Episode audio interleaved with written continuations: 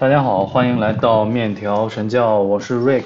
因为我发现最近周围的人越来越多的有好多的困扰，最近一两年吧，我周围的人有抑郁症的人越来越多了。我觉得这可能是现在这个时代特有的一个抑郁症的高发期。毕竟现在这个时候呢，内卷的比较厉害，然后加上疫情的原因，经济发展不像之前那么快，好多人会觉得有一些压力和困扰。加上我们这个年纪就到了这种上有老下有小。小的时候，在这样的一个经济环境下，难免会有雪上加霜的这种思想负担。所以我今天想跟大家讲一下这个抑郁症和焦虑症。我懂得也不是很多，只是想给有这方面困扰的人提供一些帮助和建议，能够帮助到别人，让我觉得很有意义，很快乐。但是如果我的听众朋友们虽然听众不是很多，嗯，但是如果你真的有这方面的情绪困扰的话，还是应该。第一时间去医院看病，因为这个病就好像感冒发烧一样，它是一种病，它需要治疗才会变好。如果你碰到一个可能患有这种心理疾病的人，我们不能够不负责任的跟他说你别抑郁，生活多美好。就好像我们碰到一个发高烧的人，跟他说你别发烧了，健康多美好，是同一个道理。听起来非常的离谱和搞笑，可是心理疾病确实是一种病，需要治疗，并且不是短短两句话就能。够解决问题的，他真的是需要吃药啊，需要打针呀，还有住院呀，各种疗程都会一起治疗，才会把这个病给治好。所以还是刚才的那句话，如果你感到自己有这方面的问题。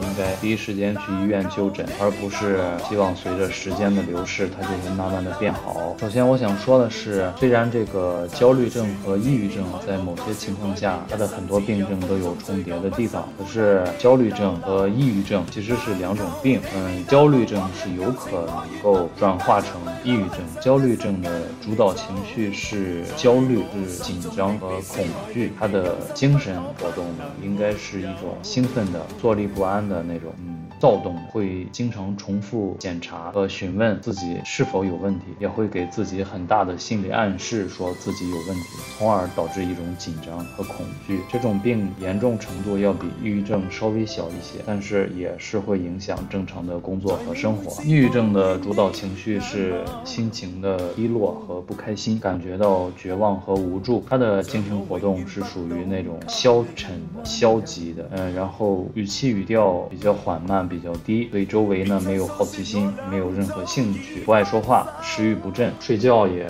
睡不好，严重的会有一些轻生的念头。我国最近这些年，这个轻生的人口数量统计已经不对外宣布了，相信宣布出来会震惊到我们所有人。这两种病，他们的治疗方法是不一样的，所以能够区分自己的心理状态，在医院里确诊自己的病情，才能够及时的对症下药，治好病。我想说的是自己的一些感悟，嗯，不一定是对的，嗯，可是对我自己来说是比较有效的，所以想在今天分享给大家，呃，因为我也没有什么提纲，所以就是想到哪就说到哪，可能会有些乱，嗯，大家听听吧，希望对大家会有所帮助。我从小应该是一个情绪比较敏感的那种类型，比如说，嗯，冬天的阴天或者是下雨天，都会给我情绪上带来很大的影响。如果是一个大晴天，或者是看到那种心旷神怡的景色，就会好很多。相信很多人都跟我一样。我之前是一个脾气比较暴躁的人，经常是在劝朋友不要动手的时候，自己就已经先动手了。后来呢，嗯，做生意失败了，赔了不少钱。嗯，当时我是真的非常的痛苦难熬，睡不着觉，掉头发，经常会想象，就是如果自己是路边的一块石头，应该有多好。他们不用经历这么多悲剧，嗯，没有那么多的情绪，就静静的躺在那儿，海枯石烂。再然后，我觉得自己这个状态是有问题，就是心理因素已经影响到生理问题出现了。发现这个赔钱的事实已经摆在这里了，如果我不接受它，我就会会一直这么痛苦下去。相反，如果我能够快速的接受它，就能够立刻开始思考下一步应该怎么办。就好像看一本书，从一页翻到另外一页，如果能够翻过这一页，我的这个理性就能够打败感性，就能够成功的击退这些不太好的情绪。说到这里，我其实很喜欢一部动画电影，叫做《头脑特工队》。这个动画片非常好看，它用这种动画的形式，很生动的解释了人在被情绪控制的时候做出的一些行为。我经常用这个动画片来开解、开导我的女儿，不要被那个里面红色的小人儿来掌握身体的控制权。话说回来吧，就是我在那个时候呢，接受了这个现实，也在努努力的思考下一步应该怎么办。就是这个过程挺难，但是经历了那一次之后，我发现我就养成了一个习惯，就是会很容易的接受现实，没有时间留给情绪，会马上考虑下一步应该怎么补救。而且在这个接受现实的同时呢，当时我发现人还是要在某些时候多考虑一下自己，不要一直那么大公无私。呃，人这一生虽说很多时候人的意义都是建立在被别人需要的基础上，可是偶尔还是要自私一把，为自己考虑一下。因为我之前说了嘛，上有老下有小，三十多岁面临到这个创业失败、负债累累，如果我一直这么消沉下去，我这个家就完了。如果我不想这么消沉下去，我应该怎么办？我当时就觉得我应该想办法先让自己高兴起来、振作起来，然后才能够全力投入到怎么去解决后面的问题。这个现在想想挺简单，可是，在当时确实挺难的。如果人能够在那么极端、那么被动、那么惨的情况下，都要让自己高兴起来，确实是有点没心没肺。不过，嗯，为了自己，为了家庭，你必须得这样做。后来呢？我离开家乡到九百公里之外的地方打工，就发现自己在负债累累的情况下，没有资格拥有一个暴躁的脾气，因为在这个现在这个经济社会里面，没有钱，没有人能惯着你，没有人能让着你。我的暴脾气只能够伤害我自己的家人，伤害的都是爱我的人，我爱的人。再后来认识到这一点之后，我的脾气就在一点一点的改变。嗯，后来在机缘巧合之下呢，我意识到这个情绪管理真的能够让生活发生变化，情绪的变化，心境的变化，能让生活变得更加美好。尽管周围的这一切这个事物，一切外部事物都没有变化，但是你的心态变了，心境变了，你看问题的。眼光就变了，那么这整个环境就会在你看起来变得更加美好。现在想起来，我的整个心路历程就是一个从认识自己到接受自己，跟自己和解，然后到要变成更好的自己的这么一个过程。我其实是偶像包袱太重，太在意别人对我的看法，以至于我哪怕现在我听到自己录音的声音，我都会觉得很不好意思，因为我我觉得自己的声音并不好听，但是我还挺乐于分享。所以当时我没想明白的就是，我这么优秀的一个人，为什么会赔钱？为什么会赔这么多的钱？现在觉得很可笑，因为有好多专门的这个大学研究生专业都是学这个经济学、商业的高等人才，他们做生意都会赔钱。我一个半路出家的小透明，就觉得自己什么都懂，不赔钱真是见了鬼。当时不明白呀，当时就觉得自己给自己树立的形象特别高大，什么都会，什么都懂，特别完美。结果事实并不是这样，这种反差就会给我带来。很大的痛苦，然后就是接受自己，承认自己确实是技不如人，承认自己没有自己想象中的那么棒，承认自己的缺点，包括这些坏脾气，包括能力不足啊、拖延症啊、变化恐惧症之类的。当然也承认自己的优点，重新认识一下自己，嗯，接受自己。如果能做到接受自己这一步之后，就不会太在意别人是怎么看你，因为这个时候你对自己已经有了一个非常真实、非常中肯的评价，而。不是像以前那样妄自菲薄，别人一旦过来批评你，你就会像红了眼的斗牛一样开始反击。呃，这种反击没有太大的意义，你也不可能改变别人的想法。下一步就是跟自己的和解。人钻牛角尖儿，或者是那种特别要强的性格，经常性的就会把自己架在一个高台上，让自己下不来台。这种情况非常的多，也真的是给包括我之内的。很多人带来了困扰。我的经验就是要给自己一个台阶儿，自己别为难自己，因为我可能本来就没有我想象的那么优秀。承认自己的平庸很难，但是很重要。当然，有一些非常杰出的科学家或者是天赋异禀的人，他们能够在这种自我逼迫、自我压榨的情况下，会不停的跟自己较劲，较劲之后会产生很多脑洞大开或者是精彩绝伦的想法和结果。但是你得知道，我们可能只是是普通的绝大多数，这也是承认自己平庸的很难的一点，也是接受自己非常重要的一环。呃，除了跟自己较劲，有些人还喜欢跟别人较劲。这种人一般控制欲望都比较强烈。其实我就是说自己哈，嗯，挺没必要的。现在想想，没有人能够百分之百的做到完全的设身处地的感同身受。如果你想改变别人，还不如改变自己比较快，比较简单。这个时候我可能要说一一个，嗯，大家都听过的小故事，就是孔子的一个徒弟，有一天在学校门口啊，跟一个衣着怪异的人争论。徒弟说一年分四季，春夏秋冬。那个怪人说一年只有三季，没有冬天。这二人争执不停的时候，孔子外出归来，上前询问之后呢，怪人问孔子一年有几个季节？孔子说实在抱歉，我的徒弟呢才疏学浅，一年应该是有三个季节。您说的是对的。给这个怪人道歉之后呢，怪人就走掉了。这个时候徒弟非常不解，他问孔子说：“老师明明一年就有四个季节，为什么你要承认他说的是对？”孔子说：“这个怪人啊，他的行为举止、穿着打扮，应该是一个虫子变的人，一个虫子精。他们的世世代代、祖祖辈辈只经历了春天、夏天和秋天三个季节，到了冬天就全部都死掉了。所以他们没有见过冬天，也非常正常。你跟他来争论冬天的存在与否，这就是你的错，你就是在浪费自己的宝贵时间。嗯，这就是嗯非常著名的这个夏虫语冰。嗯，大家肯定都听过，对吧？我们尽量不要夏虫语冰，因为你没有办法跟他证明你是对的，他是错的。还有更细思极恐的一点就是，谁是孔子，谁是虫子呢？可能谁看谁都是虫子，对不对？谁都觉得自己是孔子啊。但是孔子过得也挺好，虫子过得也挺好，他们之间井水不犯河水，能过好自己的生活就可以了。我们没有给别人添麻烦，我们没有伤害别人就足够了。你去改变这个虫子，或者虫子去改变孔子，这件事情是完全没有任何意义。当然，如果对方确实影响到了你的生活，影响到了你的心情，那么你完全可以跟孔子一样说：“您说的对。”然后我们就走开，或者是让他走开，离这种虫子越远越好，没有必要给自己找不痛快，对吧？去年我推荐了一本书，叫做《海奥华预言》。现在想来呢，这本书仍然是非常值得大家去读一下。这本书给了我生命的意义，我也愿意相信这本书讲的是真的。相信生命的意义就在于体验不同的情感，体验不同的生活，经历各种各样的事情，经历喜怒哀乐和悲伤离合。人都会有前世今生，就是因为人要不停的体验，一直到自己这个所谓的灵魂能够升级。这个时候其实要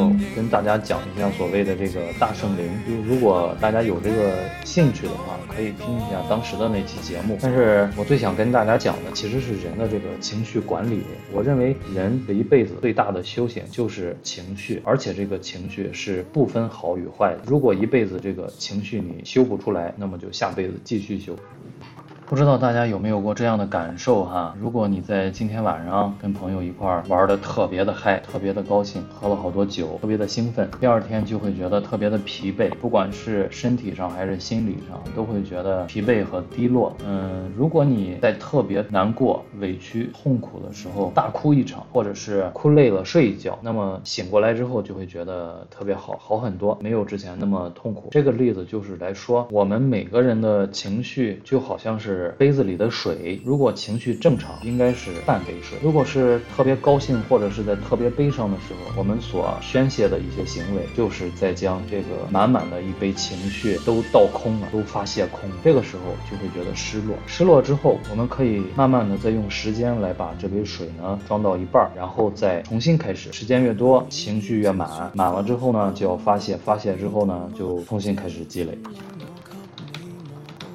我觉得最科学、最有益于身心健康的做法，就是始终保持着杯子里的水是一半，不能够让水杯变空，也不能够让水杯变得太满，因为太高兴或者是太悲伤，或者是太低落、太愤怒都是不好的，他们都会影响我们的判断和行为能力。前几天我看了一个视频，是在宣传禁毒，嗯，这个毒品的功效我也是第一次知道，它本身是没有任何功效，它只不过是让大脑能够分泌产生那种能让人觉得幸福、满足、快乐的激素。多巴胺啊之类的，分泌的这个数量又远远的大于人类大脑正常分泌的一千倍或者一万倍。这个时候，这种高兴就好像是你把水都倒空了那种，不对，应该是把水库或者把大海的水都倒空了那种高兴。那么在停止分泌如此多的这个快乐的激素之后呢，会发生什么？我们在宿醉的第二天都会头痛加失落。那么水库的水都放干了，那么这种失落真的就变成了毒品的这种戒断反应，简直是痛不欲生。之前有。多开心，现在就有多失落，所以我还是主张各位能够慢慢的调节自己的情绪，始终是处于一个半杯水的状态，这是最有益于身心健康的。从科学的角度来讲，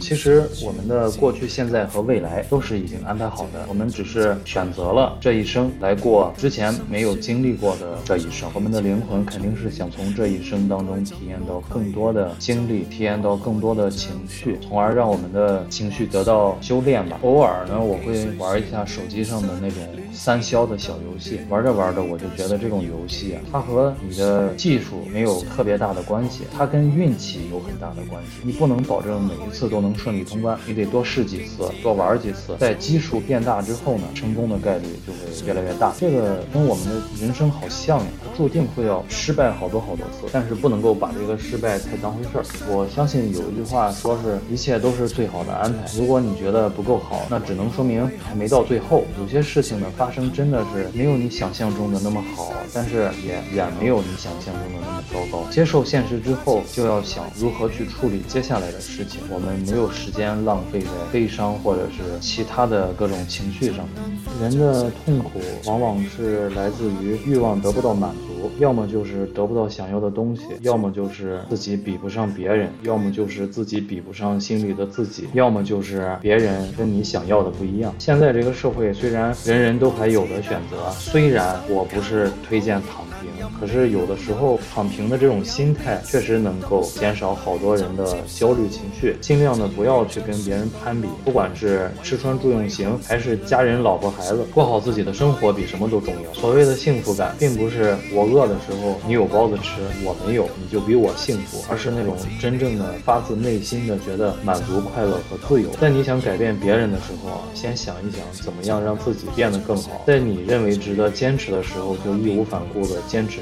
要多动脑筋思考，思考你到底想要什么样的生活，你到底想成为一种什么样的人，而不是动脑筋如何让自己过得比别人更好，或者是看起来比别人更好。还有就是，嗯，要找到一个能够抒发情绪的兴趣爱好，陶冶自己。不管是运动、饮食、喝酒，还是看恐怖片、听音乐，都可以是一种这种情绪宣泄的方式。但是我并不推荐，因为这种梭哈一样的宣泄之后呢，很有可能会带来的。就是那种把水倒空的低落感。其实前提还是要处理好自己的情绪，让自己保持这种半杯水的状态，不能是这种一味的压抑情绪，也不是一味的放放肆的宣泄。虽然非常难，但是每个人都有自己的窍门，还需要让大家自己摸索一下，探索一下自己的这个窍门是什么。而且人生的意义嘛，应该就是这个。最后还要跟大家说一句，一切都是最好的安排。事情发生了，可能没有那么好，但是也没有你。想象的那么糟糕，你所担心的事情大概率的都不会发生。嗯，希望大家身心健康，高高兴兴的，能够多看几部电影电视剧吧。朋友，你试过把我批斗，无法再与你交心联手，毕竟难得有过。最佳损友，从前共你促膝把酒倾通宵都不够，我有痛快过，你有？生只可给你保守，至到永久，别人如何明白透？实实在在踏入过我宇宙，即使相处到有个裂口，命运决定了以后再没法聚头。但说过去却那样厚，问我有没有，确实也没有，一直躲避的借口，非什么大仇，为何旧知己在最后变不是我敌友，已没法望透，被推着走，跟着生活流，来年陌生的是昨日最亲的某某。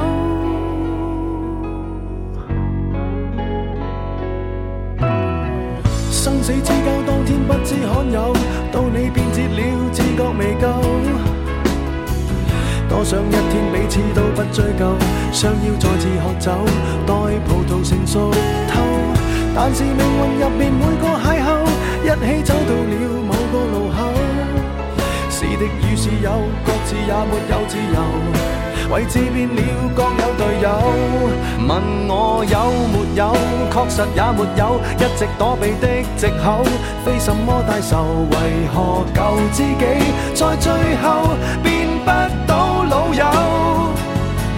知你是我敌友，已沒法望透，被推着走，跟着生活流，來年陌生的是昨日最親的某某，早知解散後各自有，際遇作到尤其就其在接受了，各自有路走，卻沒人像你讓我眼泪背着流，严重似情侶講分手。